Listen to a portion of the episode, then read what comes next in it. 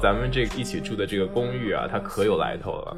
咱们在住进这个公寓的大概前一个暑假，这公寓还发生了一个杀人事件，是我们同一层，然后就是我们对面。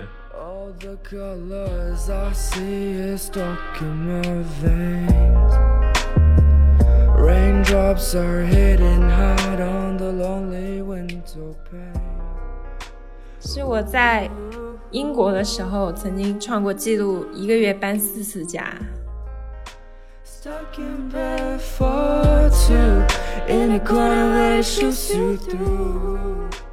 他还要住在他本来已经租给我的那个房子，然后他说我们就一起住吧。你们要睡一张床？然后我就跟他一起睡了一周还是两周。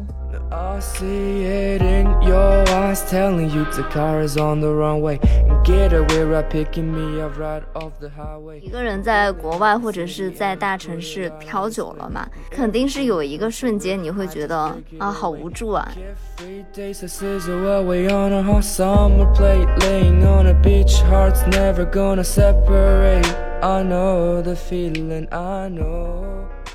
大家好，我是阿驼，我是小七，我是央子，欢迎来到大俗小雅。大俗小雅是由三位生活在纽约、旧金山、海德堡的打工人，每周跨时差谈天说地的吃人一语。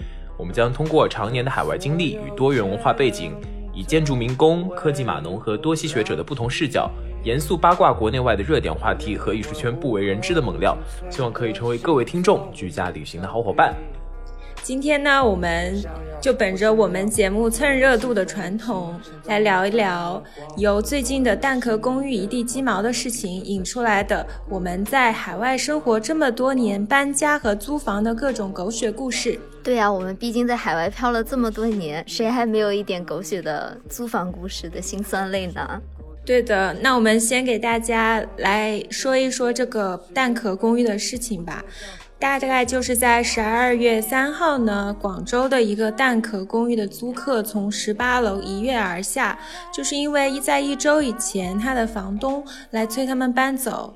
然后据这个室友透露，这位房客他是今年刚刚毕业，然后九月份贷了一年的贷款来租房，然后到现在还没有工作，就是在这样的多重压力之下，他就选择了结束自己的生命。大城市里面啊，这种长租公寓也越来越多了，也接纳了越来越多来城市里面打拼的年轻的异乡人。嗯，蛋壳公寓的租客年龄呢，平均集中在二十二岁至三十岁之间，也就是我们的这个年龄。蛋壳公寓的租客规模是在二零一七年已经超过了百万。对，因为年轻人不可能在一毕业就买得起房子嘛，然后这个数字呢，可能全国就得有好几亿。然后，为了可以让年轻人们住得更好、更体面、更安全，希望每一个身处异乡的人都能够拥有一个温暖的壳，然后在这个壳里孵出自己的梦想。嗯，蛋壳创始人呢，也就是原 CEO 高进对蛋壳名字是这样做解释的。但今天发生这种新闻，让人觉得真的实在是非常的唏嘘。嗯，这个蛋壳的名字也让人觉得真的就是一个。年轻人在大城市里面打拼，这种一碰就可以碎的泡泡的梦想的这样的感觉，是的。是的，其实漂泊在外呢，包括我们留学在外这么多年，衣食住行里面住其实真的是最重要的了。那么和什么样的人一起住，然后在什么地方住呢，就更加不能怠慢了。大家如果是我们的老听众的话，我们的第一期就讲的是我们留学那些年的奇葩室友嘛。对，还没有听的朋友们呢，赶快去补一个课，哈哈，一个硬广。在那一期呢，我们也讲了一个奇葩学妹房客的故事，但是呢，其实这只是我们经历过的租房生涯的各种戏剧故事里面的冰山一角。是的，而且这一期我们就兑现我们在第一期的诺言，来填这个坑啦。我们从哪里开始讲呢？就从我们三个人第一次住在一起的那个时候开始讲吧。说到这个公寓啊，可有可有来头了。就咱们在住进这个公寓的前一个暑假的时候。在这个公寓附近的某条街上，然后发生了一起杀人事件，呃，也不也不是杀人事件，就是袭击事件。对，抢劫事件。大家可能对这个事件的就是经由，可能也有的朋友已经非常熟悉了，但是我要给就是那些可能对这个事件还不太熟悉的人，简单介绍一下这个事件的来头。嗯，在我们住进的前一个暑假呢，就是呃，有一个中国留学生，可能是在大概比如说晚晚上自己在图书馆当中自习之后。在凌晨的零点四十五分左右，在呃我们公寓这个附近的街道上呢，遭遇了嫌犯的抢劫。然后抢劫未遂呢，呃，他遭到了嫌犯用棒球棒击打而受伤。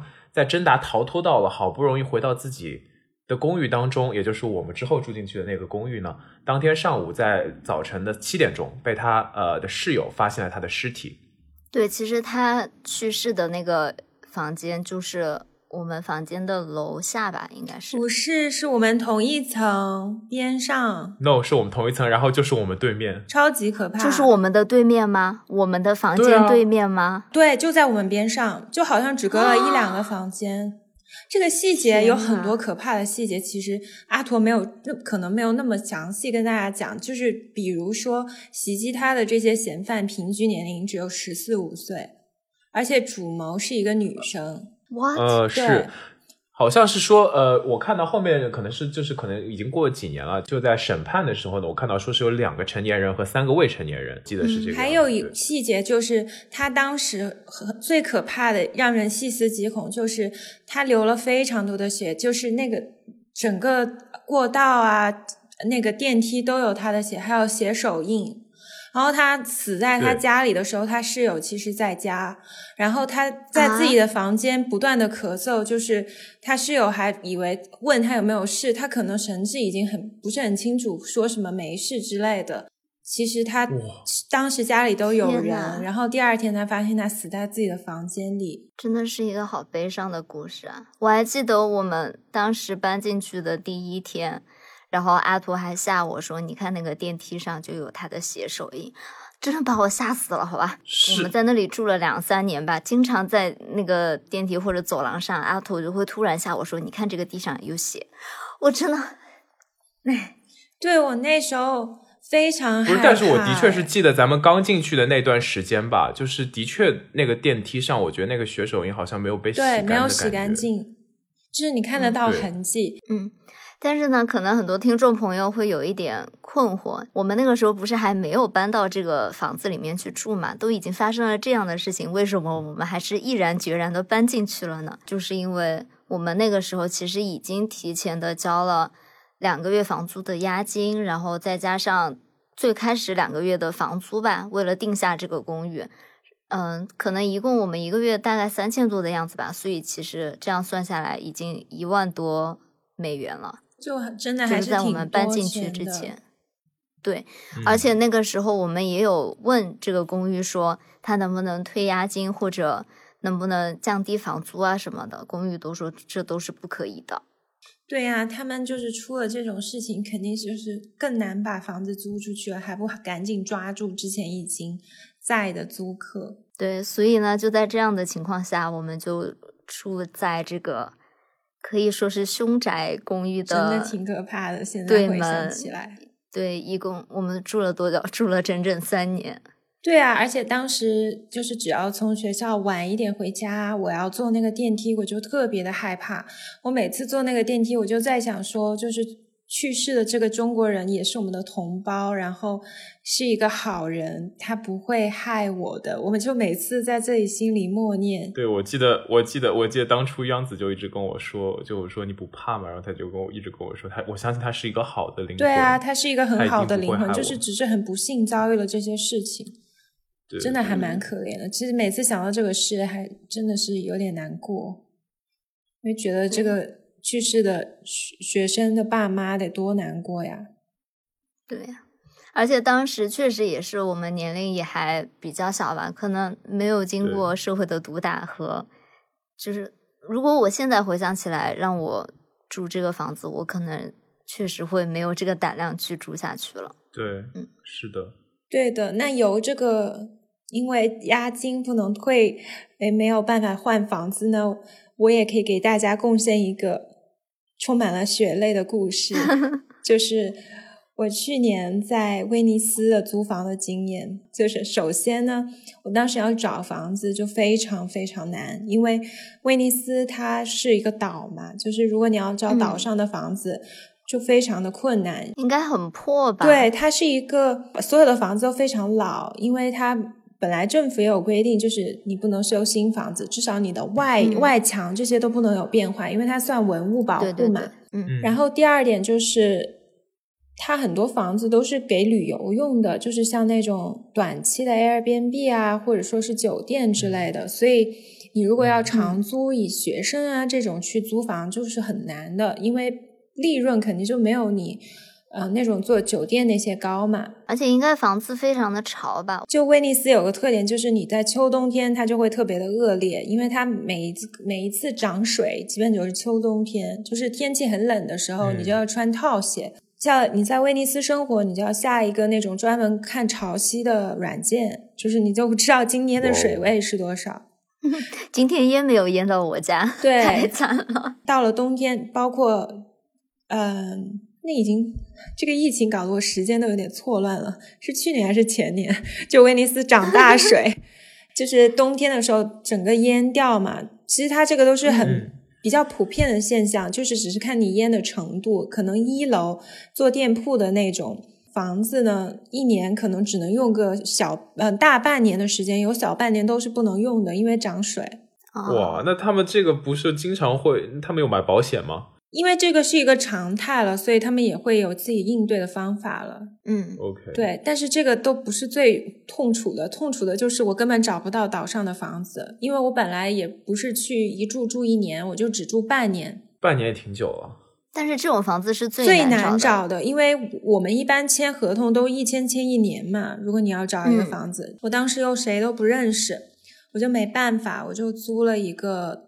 梅斯特雷的房子，威尼斯的本岛的外面的一个城市，相当于一个卫星城，就是每一次你要上岛要过一个跨海大桥啊。哦。然后最坑的是呢，因为我当时跟我那个学校说的就是我希望都是女生，就方便一点。嗯嗯。但是后来他给我分的那个房子，竟然就是还有三个。意大利男生，我就觉得非常的不方便。哇啊！你们一个房子一共有几个人？有五个人，有三个男生，有一个女生，还有你。对，哇，这很尴尬。你们会要共用洗手间什么的吗？要要。请问他们是 gay 吗？但是有两个洗手间，但是他们都是混着来用的，就非常不方便。而且那个洗手间没有有一个是锁坏掉了。那很呃，离我的卧室近的那个洗手间是坏掉的锁。你用那个洗手间吗？还是你用别的？我用，因为它离我的房间比较近，另一个离我房间太远了，就非常不方便。那你洗澡的时候，而且那两个男生中间有一个就很没有礼貌，他有一次就差点要进进门，就因为那一次以后，我就非常害怕，我每次。就是用那个洗手间的话，我都会拿一个椅子抵住那个门。而且我自己的卧房锁也是坏的，我就是一直联系房东，他也不给我修。啊，我的天！好坑啊！非常坑的，就是他的那个邮寄也非常坑，就是每一次，光是我的学生卡，他给我寄寄丢了三次啊，最终我都没有拿到。是没有楼下的保安帮你收邮寄的？对对，完没有那种。哦，那种就很容易，别人就帮给你拿走了。呃，因为后来我在当地也认识了一些朋友嘛，我就知道他们给我的那个价格是远远高出他应有的价格，可能高出了三分之一。啊，这个其实有点难免，因为你是国外的人过去。但是我是通过我们学校正规的途径租的那个房子，这就有点坑了。可是你还是外国人就非常的坑啊。这还不是最坑的，就是一系列这种坑的事情结束了以后呢，最坑最坑的还是退房，因为最后我认识了朋友以后，我就没有要那个房子了，我就搬到岛上去住了，住在我朋友介绍的一个房子。我当时已经把房子整理的很好了，然后我退房的时候，那个。房东好像是有什么事情，他就因为他是托管给一个专门管公寓的地方给我管房子，呃，给他管房子，所以，嗯，我当时就不用见他们，他们好像有事，就是那个托管的地方，他们就说让我把东西钥匙放桌上就可以走了啊。但是我就想说，因为我不是很信任意大利人，尤其是威尼斯人，真的很对他们真的，你真的就很像莎士比亚的小说，你知道，就是真的是威尼斯商人。很多很多的那种陷阱和很狡猾的点子，你知道吗？就是你无法信任他们，所以我当时退房的时候，我就全部拍了视频，然后每一个小的细节我都拍了照，证明我没有任何损毁啊什么的。嗯，因为他们是用一个 WhatsApp 的官方的那种账号跟我联系，我就把那个及时全部发给他们，然后告诉他们我退房了，因为留有证据嘛。嗯，就是我在那个时间点退了房子，然后是完好的状态。嗯。然后我就等他回复我，跟我确认说一切都是好的，就是没有任何损费，你可以走了。我等我收到他们的信息以后，我才走走的。而且走的时候，我再给他们发了一张全景，我才走。签合同的时候也说了，就是这个押金呢，他是收了三个月的押金，这么多，其实就很坑啊，应该只收两个月的。按道理来说，他就说退房完成一个月以后，就会押金就会退到我当初。拨钱给他们的那个账号自动退的，嗯，然后一个月以后，我就想说怎么还没有退钱，我就又去联系那个 WhatsApp 账号，你知道他们有多坑吗？就是我给他们发信息，最开始他们还跟我说好的收到，那我去问一下，然后我再去问他，就一直显示只有一个勾，你知道 WhatsApp 就是你如果发出去，它会有两个勾，哦，就他把你 block 掉了，或者他就是不看你的。我觉得是这样，就是我再也联系不到他了。天就是你整个 deposit 都没有拿回来。而且我们当时那个公寓有一个群嘛，因为大家一起住，肯定有个群嘛。嗯。因为他那个公寓的管理的人是 manager，他把我 remove 了。哦，他就不希望你跟别人再说这件事情，就是非常的过分，让我觉得就是这件事情，因为不是一点点钱，然后这样子对我，然后后来我就。很生气，然后我就去给学校写邮件。就是之前我每次跟他们发邮件什么，他们完全不回我，你知道吗？然后我跟他们发 WhatsApp，他们直接把我屏蔽。直到我给学校写邮件，他们才回我说：“哦，我们会解决这个事情，什么什么，你不要急。”唉，然后又一打没风了，你知道吗？就是又过了很可能两周，然后又完全没有音讯，我就真的有点急了，因为。也不是一笔小钱啊，我就很不很不开心。而且你也没办法过去，就是找他对质，因为你都已经走了嘛。我已经回德国了，然后后来后我就去找我在意大利的朋友，就是有一个特别善良的意大利女生，她就说：“哦，没事，那我去那个学校的那个办事处去帮你问一下。”好好，就超级好。然后那个女生就。本人呢，跑到那个办公室去帮我忙，去问那个学校，学校就跟她说啊，那这个需要处理啊，也不是一点点钱。嗯，然后那个房东就破天荒主动来联系我说，我们会给你退钱，你不要急啊，什么什么的。然后他们又没没消息了，又这样就是 ghost away，你知道吗？就是可能又隔了两三周。嗯，我就实在受不了了，然后我又给学校发邮件。还跟学校打了个电话，然后我这个朋友亲自去跟学校商量这个事情。那个房东终于说他会给我退钱，全部退。但是他给我退钱的时候，他给我发了一封很长的邮件，一个一张很长的表，里面列了好多好多个单子，说哪个地方要扣你的押金。我就说两个最过分的地方，他就说什么整套要扣你的钱，为什么我要买新枕套？整套。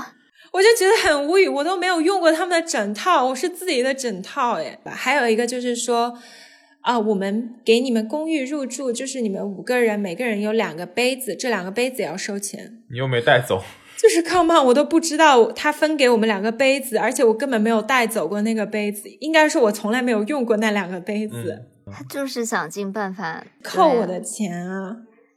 这件事情从头到尾都让我很不开心。总共总共扣了多少？两百欧，我忘了多少了，反正扣了蛮多的。那其实还算好的了。我觉得，我觉得我的押金都从来没有收回来过。我我觉得是这样。对，因为我觉得就是只要收押金。你就相当于是被破方了嘛？你给出去的钱你要要回来，那这是很难很难的事情，基本上都要不回来。可是我原来在英国租房的话，就不会这种莫名其妙的扣钱，因为像这种如果他跟我扣粉粉刷什么，我可以理解，因为本来很多像比如说在德国你退房的时候你也要粉刷这些。关键是他给我列了一个那么长的单子，然后告诉我哪里哪里要扣钱，而且收的这些明细都如此的牛头不对马嘴，就让我非常的不开心。他就是要，我觉得那个杯子和枕套的确有点奇怪。不过也幸好你是通过学校这样租的，至少还能联系上他。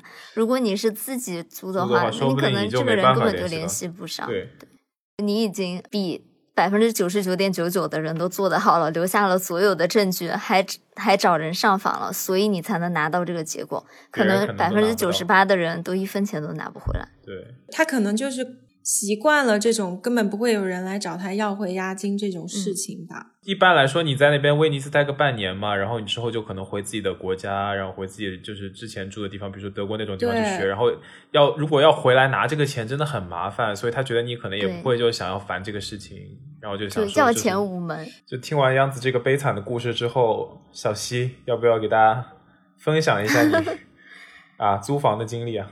嗯，那我就来讲一讲我在纽约租房的一些经历吧。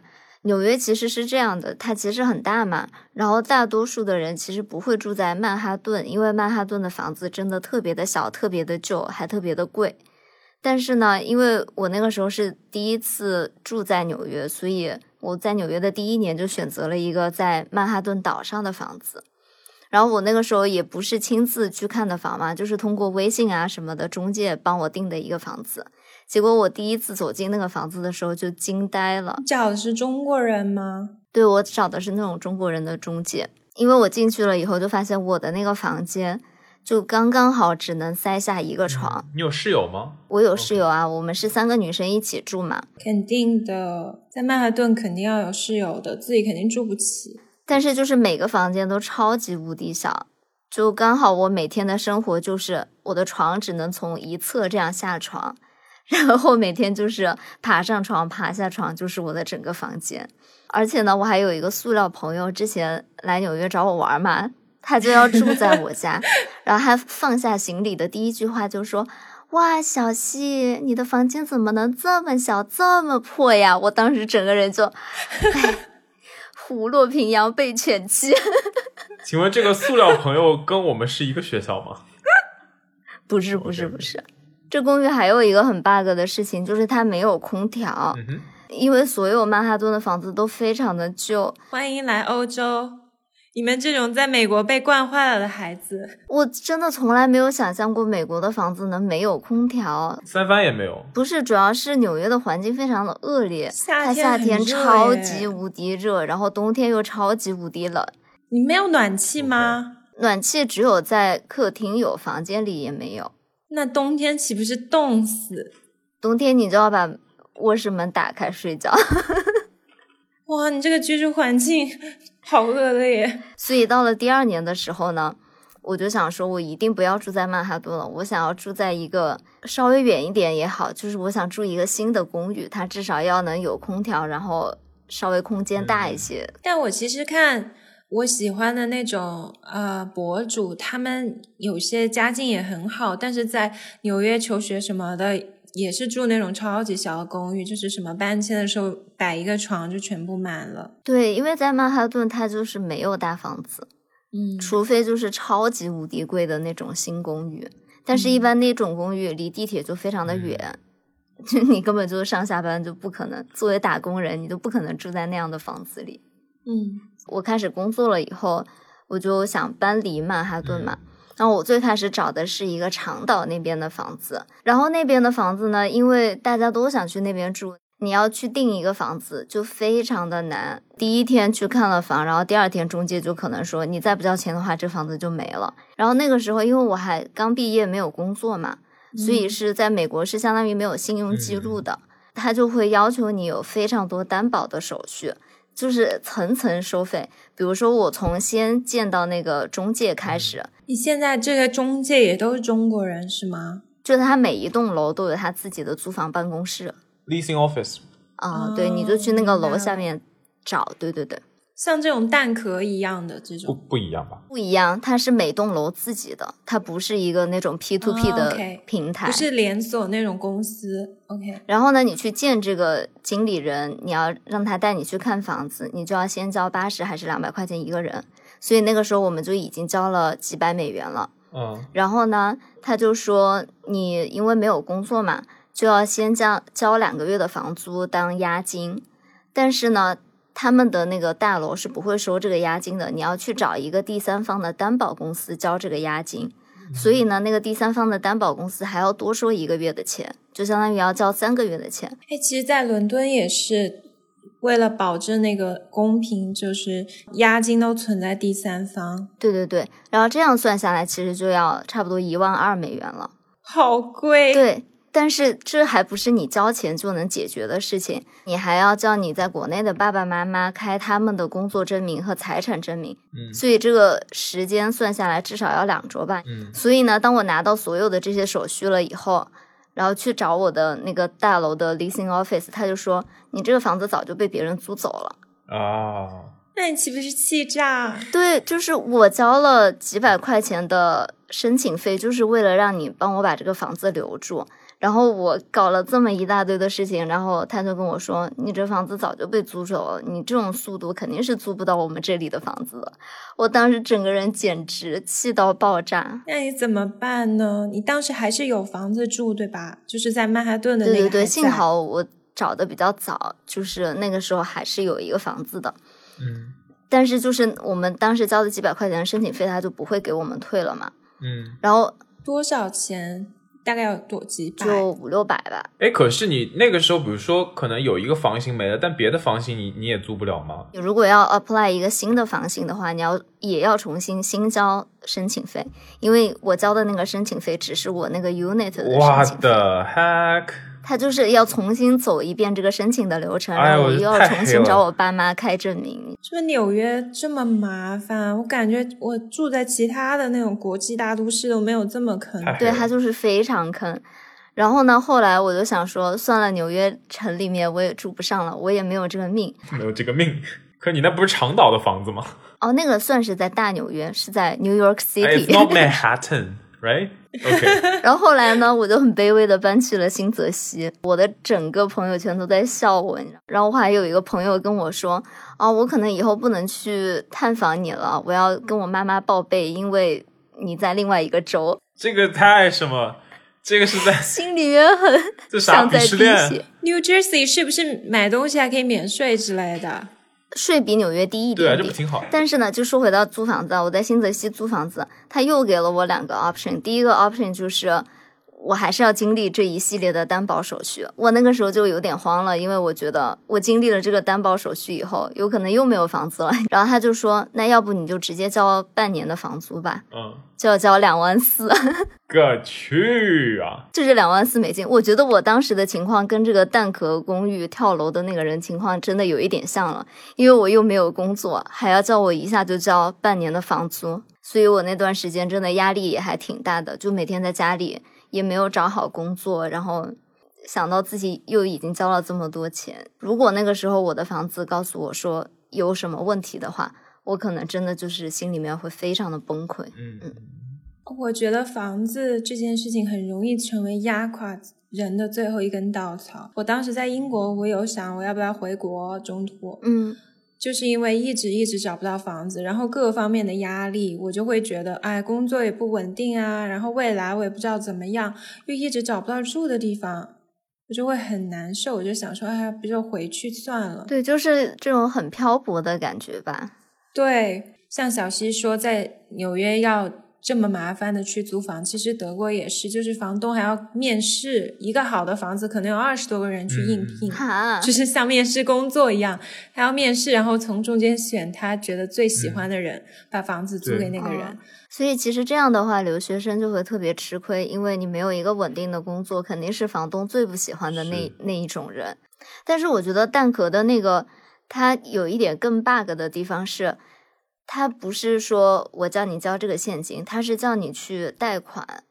所以这些刚毕业的人其实是没有这么多钱交一一年的房租嘛，所以他就把这些刚毕业的学生领去贷款，然后相当于通过这些刚毕业的租客去贷了一年的房租的款，然后拿给了这个公司，用这个公司去搞投资。然后他这样垮了的话，嗯，刚毕业的学生房子也没了，还要每每个月还贷款，根本就还不起这个贷款，所以就会很容易心理压力突然很大崩溃。是的。那阿驼呢？阿驼的话，在上学期间租的房子也会遇到一些奇怪的事情，比如说收不到包裹，就买了东西寄过来，然后但是因为下面没有那种就是可以托管你的包裹的地方，然后就会有人，我这里也是，对，有会有人把我的包裹给偷掉，然后那段时间就特别来气。但毕业之后呢，租房基本上没有什么遇到什么特别大的问题。然后就拿现在的住的公寓来说吧，就在住这间公寓之前呢，就需要有一些手续，比如说要交呃两个月房租的保证金呀，然后再加上三种证明身份的证件啊，然后你还要弄一个 renters insurance，就是租户他自己需要有一个保险。其实这个还蛮有必要的。我之前住的那一栋楼。它是烟雾警报器特别灵敏的那种，然后有一个印度住户就在里面炒咖喱，警报器就响了，然后他也不管，他就接着炒他的咖喱，然后就开始整栋楼的喷水，而且他先开始是会在你家喷，然后会在楼道喷，然后就会整栋楼所有 unit 都开始喷水，而且后来消防车什么的就还来了嘛，如果他没有买这个保险的话，他就要赔所有人的财产，还要付消防车的钱，整栋楼的损失。对，还有消防车的钱。对，啊，说到这一点，我之前住的那个公寓，就是感觉三天两头会来一辆消防车，就是经常可以看到，可能是哪家人又不知道做饭的时候是不是惊到了那个烟雾警报器，然后就可能大概每周都会有一次，就是那个消防车哔哔哔哔跑过来，然后我看说哪里我们这边哪里有，哎，我们这边哪里又有就是发火灾什么，然后一看我们家楼下。特别如果有中国人，油烟味那么重，就很容易对夜炒菜就经常会这样。对对对啊，特别国外很多地方又没有抽油烟机，嗯，就真的非常容易爆警。然后呢，这个就是呃，租户的保险金呢，其实它还算比较，我找了一个比较便宜的，大概半年你交个九十刀。哦，那很便宜，比我都便宜好多。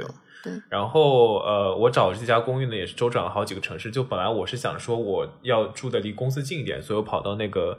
呃，南湾和半岛去看了一下，我觉得那个地方真的就是可能是实在是太人烟稀少，然后考虑到阿驼自己要一个人住，就觉得就一个人住那种人烟稀少的地方会有点寂寞，然后很有可能会得抑郁症。我怎么觉得你在内涵我？不是阿驼，阿驼不是一个人能住下去的类型，知道吗？阿驼的心理承受能力比较小。你不但内涵，你还要补一刀。不是我说一个人没有，我是想说那个人口密度。就比如说你在，如果你在城里的话，可能走一条街可以看到很多人，但是你在那里的话，你可能要走就两条街才能看到一个人，这种感觉就觉得那不就是央子的生活？好山好水好无聊，就我本来就已经在村里了，我还在村村还不在村里，我还在村边上的卫星城，你就知道有多荒凉了。但我觉得可能也取决于人吧，就有人喜欢那种就比较安静一点的地方，像我的话，我还是比较喜欢就是有人烟火味重一点的地方。就我觉得就把自己给埋没在人烟当中的话，会觉得不太。我们三应该都是吧？对。对，然后找现在这个公寓呢，阿驼的话就会考虑一下几个因素，就比如说它的光照啊，然后第二就室内温度是不是合适，然后比如说水压的话够不够，因为之前我们住的那个洛杉矶的公寓的话，它水压真的很细，就真的没有办法洗脸。哎，我真的完全忘了。对对对，然后就还有户型啊，是不是方正？呃，然后就是还有它朝向的问题，然后还有是用地板还是地毯，因为我这个人对那个地毯会有点过敏，很容易就是引起一些呼吸道的问题。你这个要求好高哦！还有很还有一个阿驼很在意的点就是，呃，看周围的外卖是不是有很多就是有那种亚洲餐厅的外卖。我这有连肯德基都无法送到。但是确实，我有一点同意这件事情。如果你的房子周边点不到吃的的话，尤其是现在这个情况啊，那会很令人窒息。那我都窒息一年了，我边上完全没有外卖哎。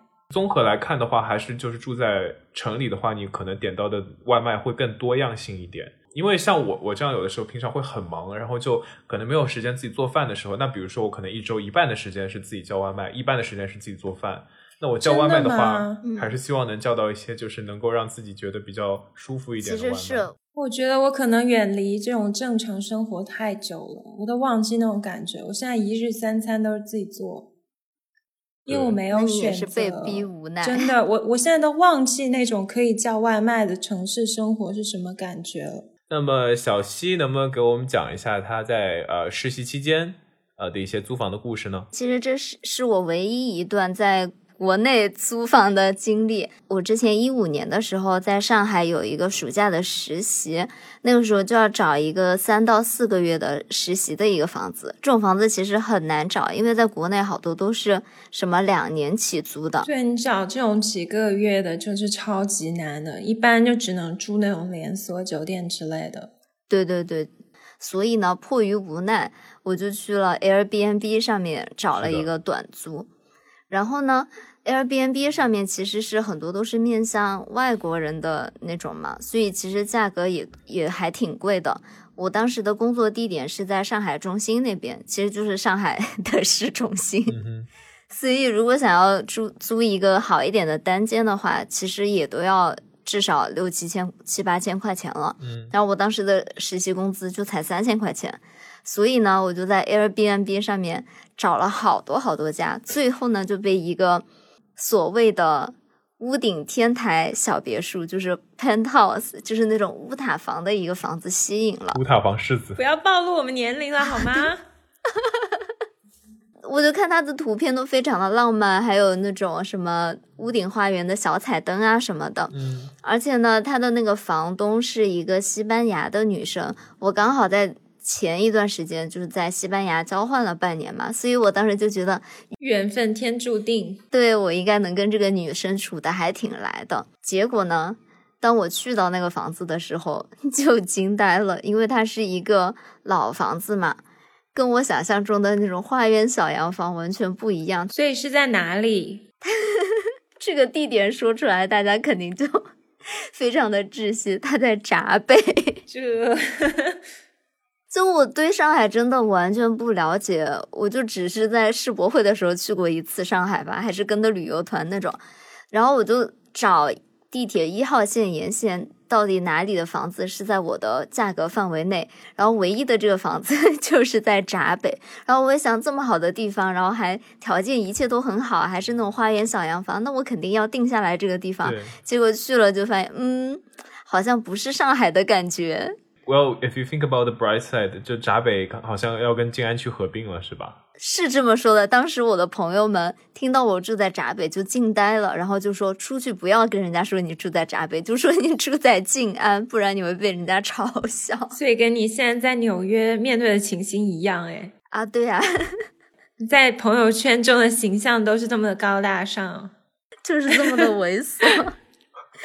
对，然后而且我在那个小区的外面的时候嘛，我就觉得气氛有一些不对，因为不是我想象中上海大都市的感觉。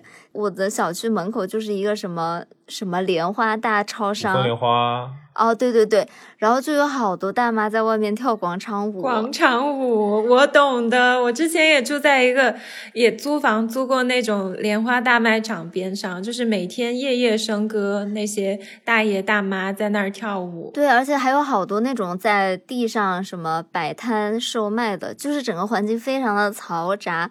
我住在那里的三个多月吧，每天都是被这种歌舞升平的气氛苏醒过来给渲染到了。啊！对对对，然后呢，结果去到那个楼底下就更惊呆了，就是 那个楼啊是一个特别老的房子，所以它其实没有电梯。然后我租的那个房子呢是在六楼，然后我就好不容易把我所有的行李搬到六楼了以后，然后我的房东就跟我说，我本来是租的楼下的一个房间嘛，然后它是一、嗯一个两层的那种 loft，它嗯，房东在那个屋顶的花园自己盖了一个那种乌塔房。乌塔房，然后我的房东就跟我说楼下的这个人才刚刚搬走，所以这个房子还没有打扫出来。他说，要不你就搬上楼，先在那个乌塔房里面住三天。所以我就拎着我的大包小包的行李，还要走一个特别特别陡的楼梯，然后走上那个乌塔房里面去住三天。当时真的是，就完全不是六楼，你一个人搬行李，啊，对呀、那个房东也没有搭一搭一手帮帮你吗？他可能也不知道我带了这么多行李吧，就是他就是在楼上给我开了门，然后我就自己看到无尽的楼梯，可怜很，绝望。天，我的同事朋友们都嘲笑我，白天是在上海中心上班的一个女白领，晚上就是回闸北住的一个女工。那你每天通勤要多久？其实通勤还挺方便的，就我坐地铁的话，大概二十几分钟就能去上班了。那还可以。对，其实很方便，但是就是很尴尬的，就如果你白、呃、晚上跟朋友出去玩嘛，然后大家就会问说你住哪里啊？要不要一起回家，一起打车，或者我送你回家？然后人家听到我哦住在闸北，就 不想跟我联系。那你每天每天回家的时候会要经过那个西班牙女生的住的地方吗？哦，我们是在一个大的套间里面啊。哦，所以说他都会知道你每天的作息和出入的情况吗？对，因为老房子那个木地板嘛，就是嘎吱嘎吱的响，所以其实只要一个人进家或者怎么样，就全家人都知道。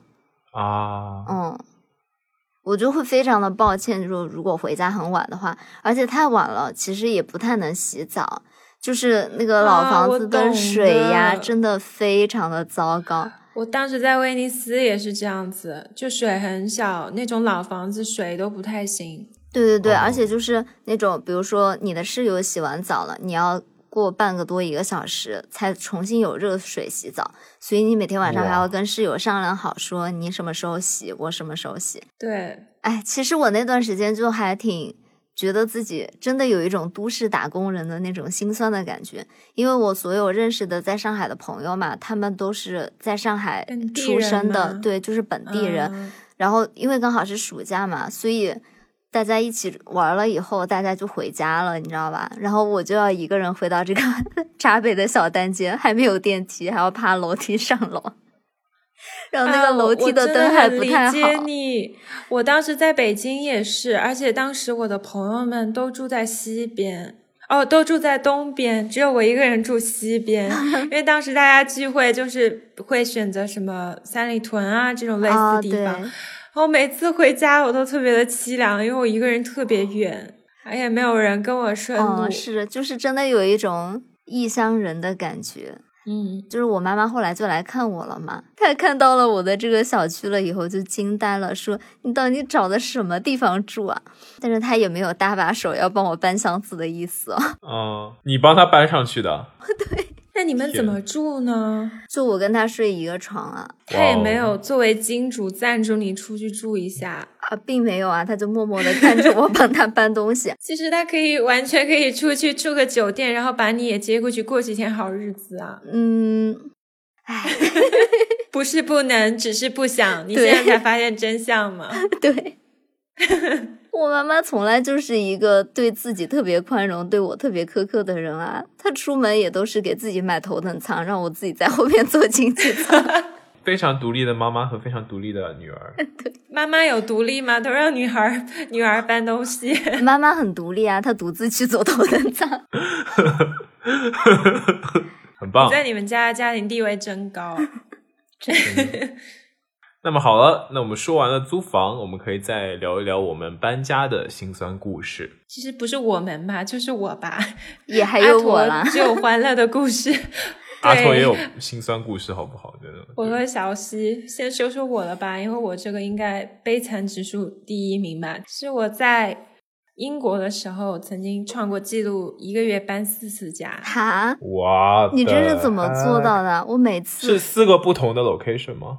对啊，就是四个不同的地方。这个我要解释一下，是这样的：你在国外你签房租，其实国内一样，一般你就要签一年，不然就很难租到房子嘛。嗯然后我当时呢是已经毕业了，毕业了以后呢，我就得从学生宿舍搬走，然后我要去找房子，但是我的签证已经不满一年了，所以我就找不到合适的房子啊，哦，我就得一直搬家。我中间有一次就是有六个行李那么多，后来我找了 storage 那种库存的地方给我存东西，所以我就只有三个那种行李箱，就还好一点点。你都是自己一个人搬吗？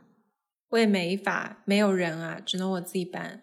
就你不找那种什么搬家公司什么的？但是后来我只有三个行李箱，找他们也没什么意义吧。哇，自己搬家真的是，你才是独立女性。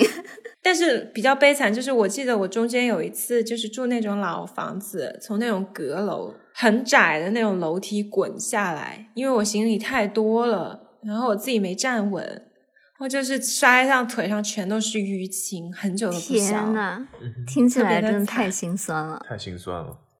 阿土的感叹好没有感情。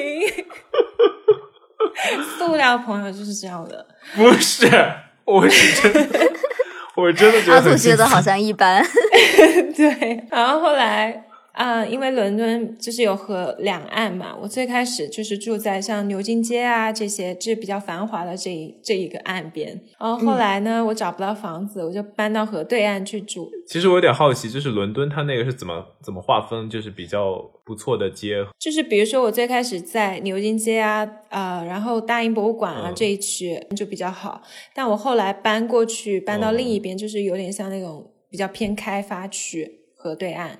哦，这不是就是我住的地方的感觉吗？搬到了纽约的河对面。但伦敦可能我不知道伦敦和纽约，应该伦敦小一些吧，可能没有那么荒凉，主要就是交通没有那么荒凉。为什么要这样 互相伤害？对，但是交通就不是很方便，因为当时我还是嗯要去学校办事情啊这些。从我搬的那个临时住所呢，去学校就不能够坐地铁，只能够坐巴士。夸张堵车的话，单程可以达到两个小时。那你是每天都要去吗？去上班？就一周可能有几次，但是不用每天，但也挺还挺痛苦的。对对，然后后来。最坑的一次呢，就是我在 Airbnb 上找房子。唉，又是 Airbnb，我觉得 Airbnb 真的很坑，就是有很多陷阱，大家一定要注意。然后也是一个很很远的房子，就是我当时搬了三个行李箱到那个房子的时候呢，那个女生是个中国人，她就跟我说，哎，她临时出了一些状况，所以她不能搬到她本来要去的那个新的住所了，她还要住在她本来已经。租给我的那个房子，就同一个房间吗？对，同一个房间。我本来也只租一个房间，我当时就有一种两眼一黑，你知道吗？因为当时天色已晚，我整个人已经精疲力竭，把我的行李搬过去，然后他突然给我当头一棒，然后说他不能搬。他为什么不早点跟你讲啊？关键是他跟我说是，但是我觉得呢，我现在告诉你我不能租给你呢，你就要露宿街头，太可怜了。好像还是对你好一样，就 是他好像给我给了我一个很好的条件的那种感觉。然后他说：“那你就我们就一起住吧。”怎么一起住啊？对，那个房子呢，只有一张床。哈，你们要睡一张床，就没有什么？跟他一起睡了一周还是两周，我忘了，反正还蛮久的。可是，可是为什么不可以？你那你们是就是睡在一头吗？然后盖一床被子？因为没有其他的被子。你你为什么不可以？为什么不可以？就是分两床？因为没有其他的被子啊。然后那个房子没有沙发，因为他是二房东，那个一房东也住在里面。然后公共区域只有一个小厨房。可是你们为什么要睡在一头？你不可以就是也很奇怪，不同样都很奇怪，边上是一人的一双脚，哎。就是怎么样跟陌生人一起睡两周也太奇怪了吧？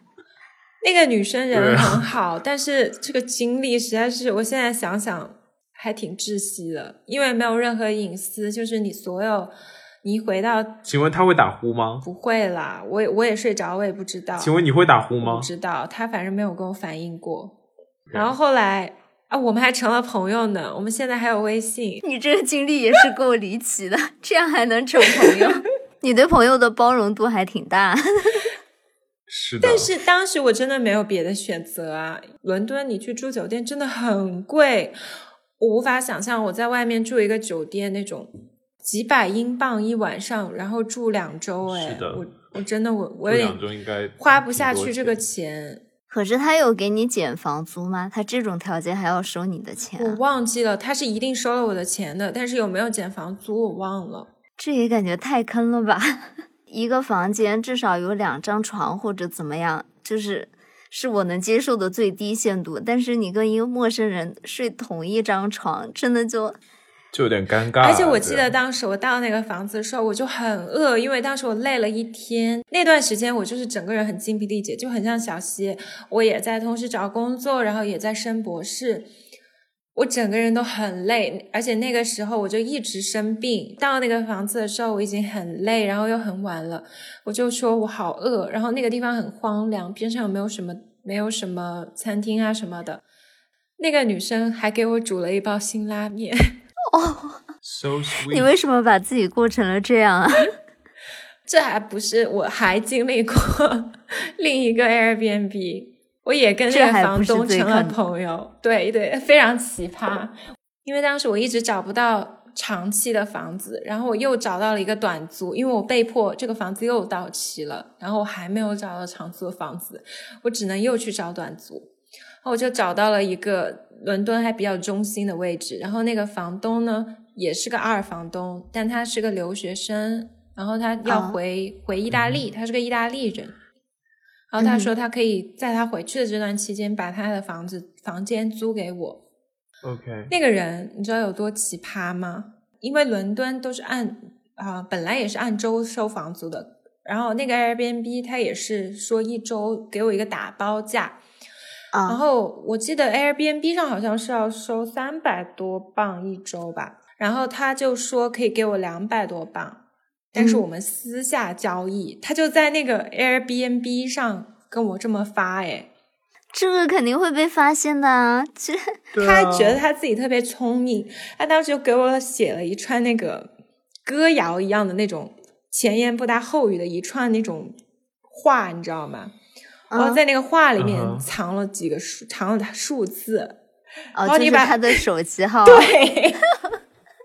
就是你把那个数字连起来，就是他的手机号，还来了一首藏头诗。他肯定觉得自己特别机智，你知道吗？关键是，就他发给我那一串码以后，Airbnb 马上就给我打电话了，就那个客服，他就说你不要跟这个人交易，他想跟你私下交易，这是违反我们平台的规定的，什么什么什么的。哦，他们查的也还挺严的哎，我觉得他们好聪明，就是这种 Airbnb 马上就查到了，关键是他的号就消失了，从 Airbnb 上啊，因为他是一个挺大的房东，我当时有看他在 Sicily 啊什么的，还有两三套那种大 house，你知道吗？在 Airbnb 挂在 Airbnb 上，那他还这么搞，关键是特别奇葩，就是我我还是联系了他，然后我们私下有见面。然后我最后给他他两百磅，他就让我租他的房子。他还说你可以再延续再住一周，你就等于说我两百磅。他说你可以住两周。关键是那个意大利人特别好，他请我吃了饭，你知道吗？不是你为什么把自己过得像一个 homeless？就是别人都要给你吃一些辛拉面饭什么的，你又觉得特别好。我后来跟那个意大利人成了很好的朋友，哎，后来我去威尼斯，他还有介绍他在威尼斯的朋友跟我认识之类的。哇，你可真是心很大，感觉也太厉害。但是你住的期间没有任何问题是吧？没有问题，那个房子还不错，就是一个很像学生公寓的那种，虽然也很小，然后你也要跟人呃共用厨房啊、浴室，但是条件还不错。嗯，那你其实是很幸运啦，都没有被坑。我们还是不推荐大家这样做。我很大一部分的概率，你这样私下交易，就说明这个人他本身就非常的油滑了。大部分的概率就会收到一个不太好的房子。对对，所以我还是觉得大家不要这样会比较好。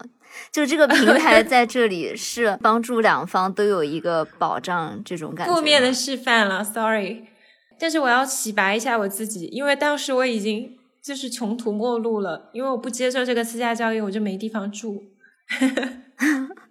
你也是心很大，胆大心细。就说到搬家这个事情，其实我一般都会找。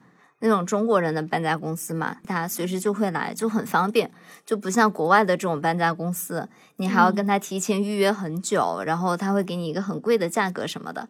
但是呢，也就是这种贪小便宜的心态吧，所以这种中国人的搬家公司其实每次都会坑我。就是我搬了这么多次家，每一次都是他先给你谈好一个价格，比如说三百块钱帮你搬。然后呢，他来到你的以前的住的地方，他就会说：“哦，你这么多东西，那三百块钱我们肯定搬不完，你这肯定要三百五、四百，我才能帮你搬。因为那个时候你已经走投无路了，你不能找别人啊，你就只能让他帮你打包，是吧？然后反正到了你的新家以后，他还要会给你加一次价，就说什么你再多给个两百块钱，太坑了吧？对，然后最后他还会跟你说，那你再加个小费吧。其实我觉得主要就是，特别像我们这种，就是一个女孩在外面，就是你也没有办法去什么抗争啊什么的，就是人家就吃定你啦。你一个女孩自己住，然后搬个家，他知道他多要个价，然后要挟你一点什么，对你也不能怎么样他。大家都是那种搬家的壮汉，你知道吧？几个人在站在你家里跟你说要多收两百块钱，那你就也只能给呀。是的，其实我每次搬家，我真的还是觉得挺有心无力的，就是一个人真的有点不太行。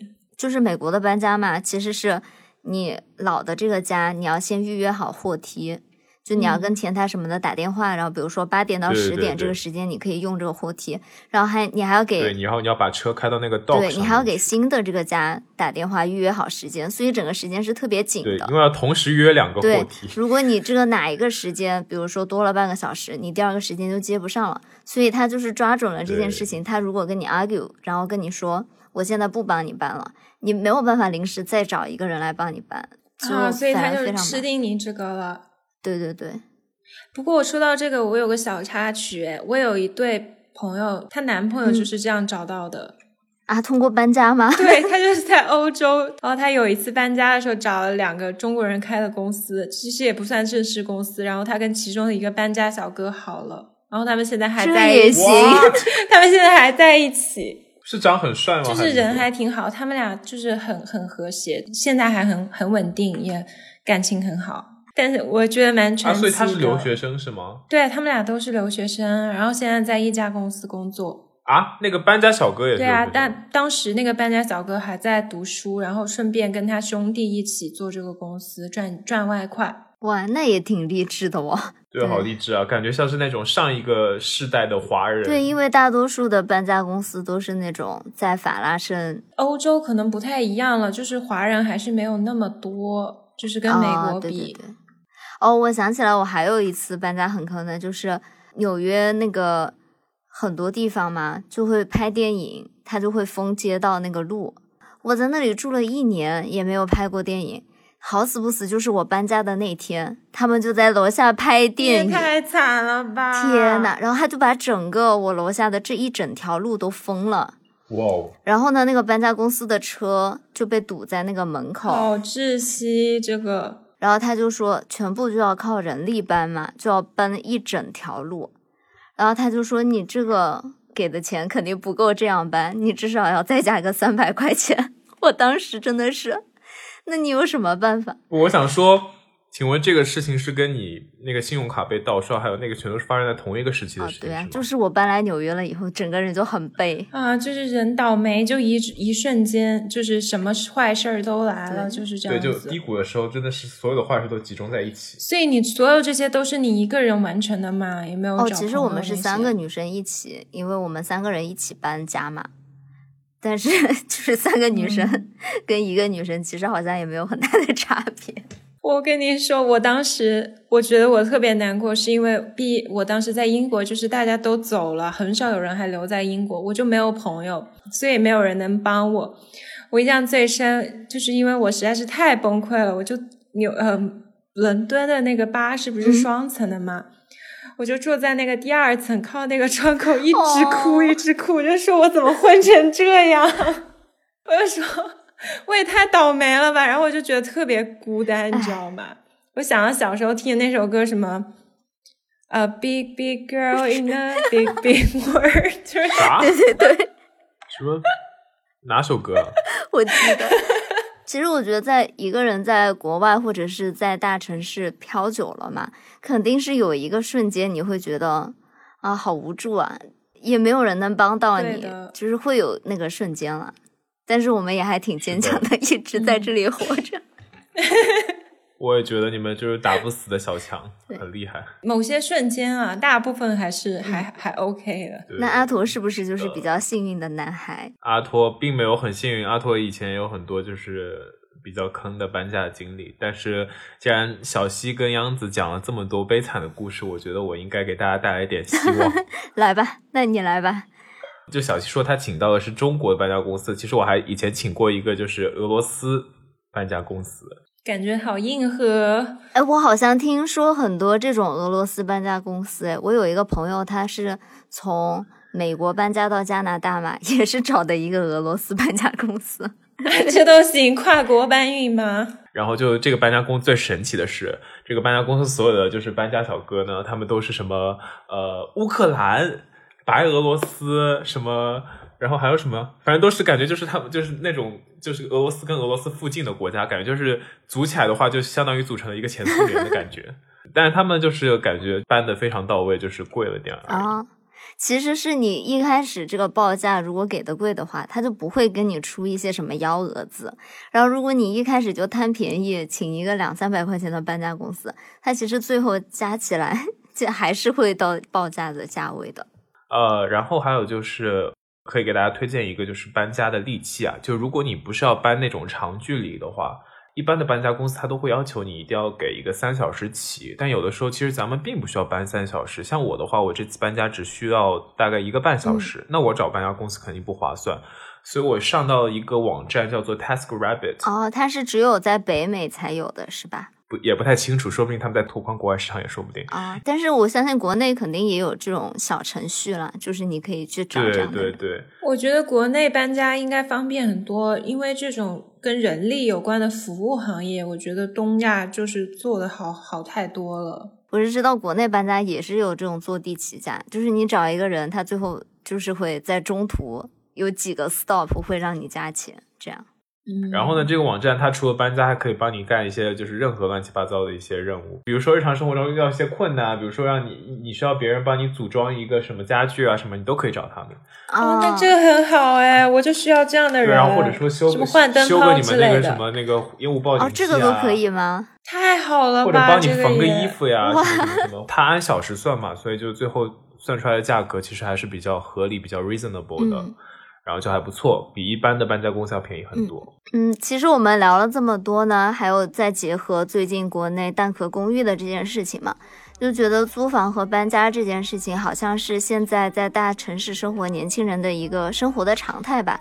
每一两年就会经历一次，可能有的时候更短，像央子一样，一个月搬了四次，一个月四经历 四次。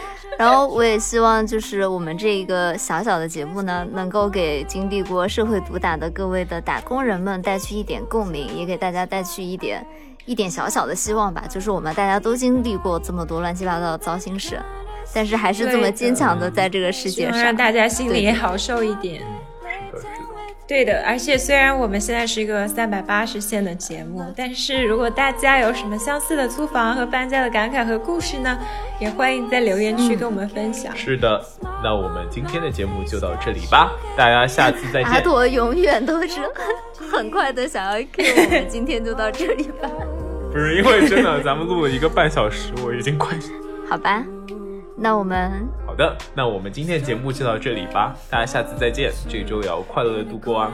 我是阿驼，我是小西，我是杨子，杨子已经下线了，好吧，好吧，我们就这样吧。我们是大苏小雅，那么下周再见，拜拜，拜拜。